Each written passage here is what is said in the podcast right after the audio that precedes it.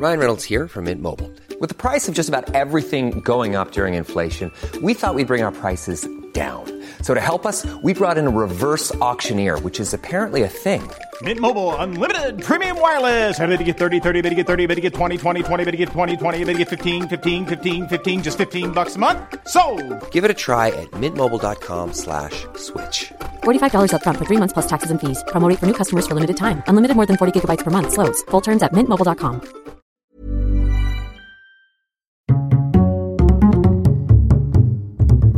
Culture G, Cultivez votre curiosité.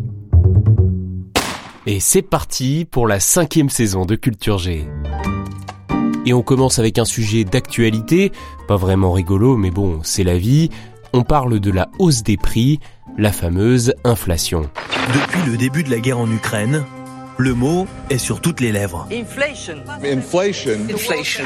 L'inflation est beaucoup trop élevée. Inflation is L'inflation bat un record vieux de 48 40 ans. je vois mes courses à la fin, que je prends toujours les mêmes courses, ça augmente drôlement quand même. Hein. Bon, le mot inflation, vous l'avez forcément déjà entendu. Mais ce n'est peut-être pas le cas de shrinkflation, un terme dérivé dont vous subissez pourtant les conséquences au quotidien. Qu'est-ce que c'est? On fait le point dans cet épisode. go, go, go. Commençons par la définition de l'inflation.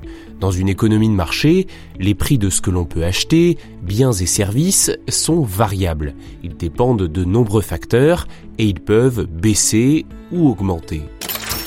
Lorsque les prix ne font qu'augmenter de façon globale, on parle de tendance inflationniste, d'inflation, voire même d'hyperinflation. D'après l'INSEE, il y a en ce moment en France une forte inflation, estimée à près de 7% sur l'année écoulée.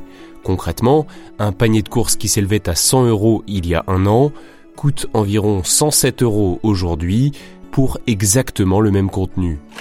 Autrement dit, l'inflation diminue progressivement la valeur de la monnaie. Il faut ainsi plus d'argent pour acheter la même chose. Je vais vous citer un exemple historique qui a marqué les esprits. Après la Première Guerre mondiale, l'Allemagne, surendettée, connaît une inflation sévère, notamment pour avoir trop fait tourner la planche à billets. Il y avait de plus en plus d'argent en circulation, ce qui faisait mécaniquement baisser sa valeur. Et cela à tel point qu'en 1923, il fallait jusqu'à une brouette de billets simplement pour acheter un morceau de pain. L'image est restée célèbre. Cela se comprend.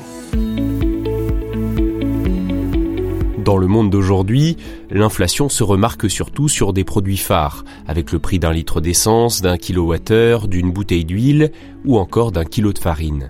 Et forcément, lorsque ces produits de base augmentent, les produits qui en sont issus augmentent aussi.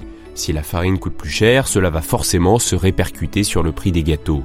Et si l'essence grimpe, le secteur du transport va monter aussi ses prix pour ne pas travailler à perte. Et ainsi, de fil en aiguille, tous les secteurs sont concernés et tous les prix s'envolent. C'est l'inflation. Ça augmente drôlement quand même. Hein. Le défi en période d'inflation est d'éviter de trop augmenter ses prix pour ne pas perdre ses clients. Ils ont leurs habitudes. Si un consommateur achète chaque semaine son paquet de gâteaux 2 euros et depuis bien longtemps, impossible d'augmenter le prix de plus de quelques centimes sans risquer de perdre ce client. Il y a donc une technique, la shrinkflation. Du verbe anglais to shrink, qui signifie rétrécir, cette technique consiste à masquer la hausse des prix des produits en réduisant la quantité. On augmente le prix du gâteau, mais pas le prix du paquet. Sauf qu'au lieu d'en contenir 14, il n'en contient plus que 12, un petit changement de packaging et le tour est joué. Plus vrai que les vrais, tout le monde y voit que du feu. Encore que, avec le paquet de gâteaux, c'est possible de repérer l'enterloupe. Alors que pour d'autres produits, la shrinkflation est beaucoup plus difficile à détecter. La boîte de 20 fromages frais en cube peut rester une boîte de 20 fromages frais en cube, et au même prix. Seulement, votre cube ne pèse plus 20 grammes comme avant, mais 18 grammes, soit 10% de moins. Mais c'est quasiment invisible. Et au passage en caisse, tout le monde est content, le prix ne bouge pas sur le ticket. Il y a un autre phénomène similaire à la shrinkflation qu'il faut évoquer, mais celui-ci est encore plus pervers. C'est la cheapflation. De l'anglais cheap, qui signifie pas cher, il s'agit là de remplacer un ingrédient du produit par un autre dont le coût est moins élevé. Ça permet aux industriels de faire des économies sans modifier le prix du produit ni la quantité. En revanche, la qualité, elle, risque d'en pâtir. Cela m'évoque un livre que j'ai lu il y a quelques années, intitulé Vous êtes fou d'avaler ça, écrit par un ex-ingénieur de l'agroalimentaire. Il explique ce type de pratique, comment certains produits sont substitués par d'autres, et ça fait froid dans le dos. Si le sujet vous intéresse, je vous mets un lien vers ce livre dans la description de cet épisode. Merci beaucoup. Merci à vous d'avoir écouté cet épisode. J'espère qu'il vous a intéressé. Si c'est le cas, pensez à mettre 5 étoiles à ce podcast, notamment si vous êtes sur Spotify ou Apple Podcast. Et à vous abonner bien sûr. À la semaine prochaine.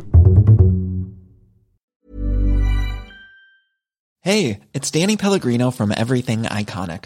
Ready to upgrade your style game without blowing your budget? Check out Quince. They've got all the good stuff, shirts and polos, activewear and fine leather goods, all at 50 to 80% less than other high-end brands. And the best part? They're all about safe, ethical and responsible manufacturing. Get that luxury vibe without the luxury price tag. Hit up quince.com slash upgrade for free shipping and 365 day returns on your next order. That's quince.com slash upgrade.